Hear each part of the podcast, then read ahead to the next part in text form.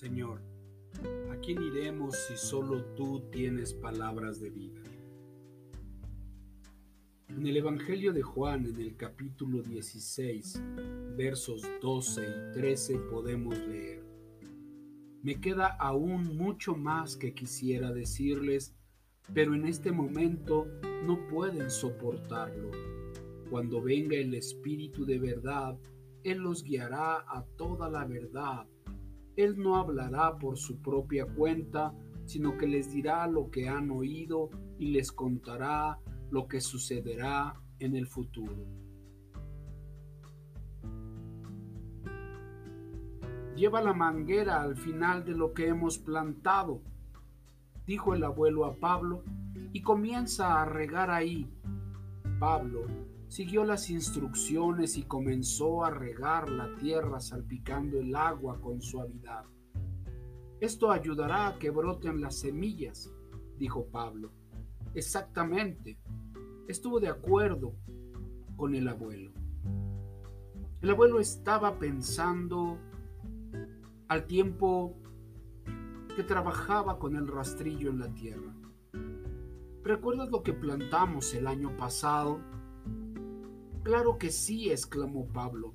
Cosechamos los mejores rábanos, zanahorias y frijoles de todo el vecindario. Me encantó ver crecer aquellas plantas. Además del agua, ¿qué fue lo que hizo crecer las plantas?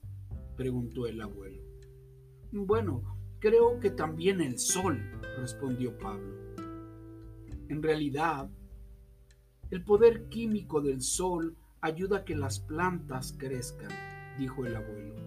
Ese poder es muy diferente al sol, aquella enorme bola de fuego, y a la luz que podemos ver del sol. Y sin embargo, es uno con ellos. Cuando hablamos sobre eso, decimos el sol, porque es el sol. ¿Qué cosa? Es un poco difícil de entender, dijo Pablo, pero pero estás a punto de decir que el Espíritu Santo es como el poder químico del sol. Claro, dijo el abuelo riendo entre dientes. El Espíritu Santo es uno con Dios el Padre y es uno con Dios el Hijo. El Espíritu Santo es Dios. Él trabaja en forma milagrosa en nuestro corazón.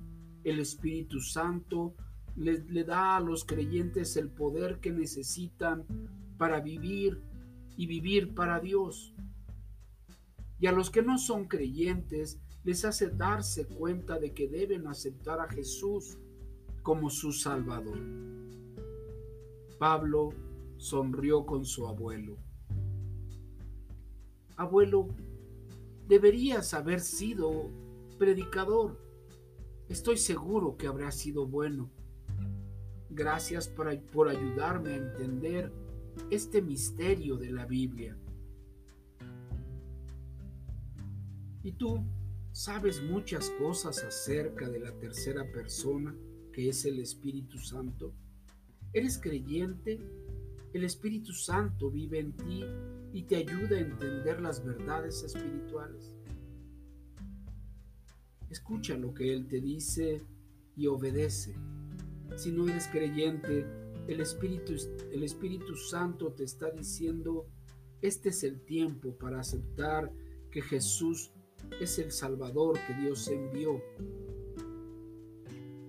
para rescatar tu vida. Toma tiempo y escucha la voz del Espíritu Santo y confía en el Hijo, en Cristo Jesús. Dios nos ha dado su Espíritu como una prueba de que vivimos en Él y Él vive en nosotros. Recuerda, Dios es bueno.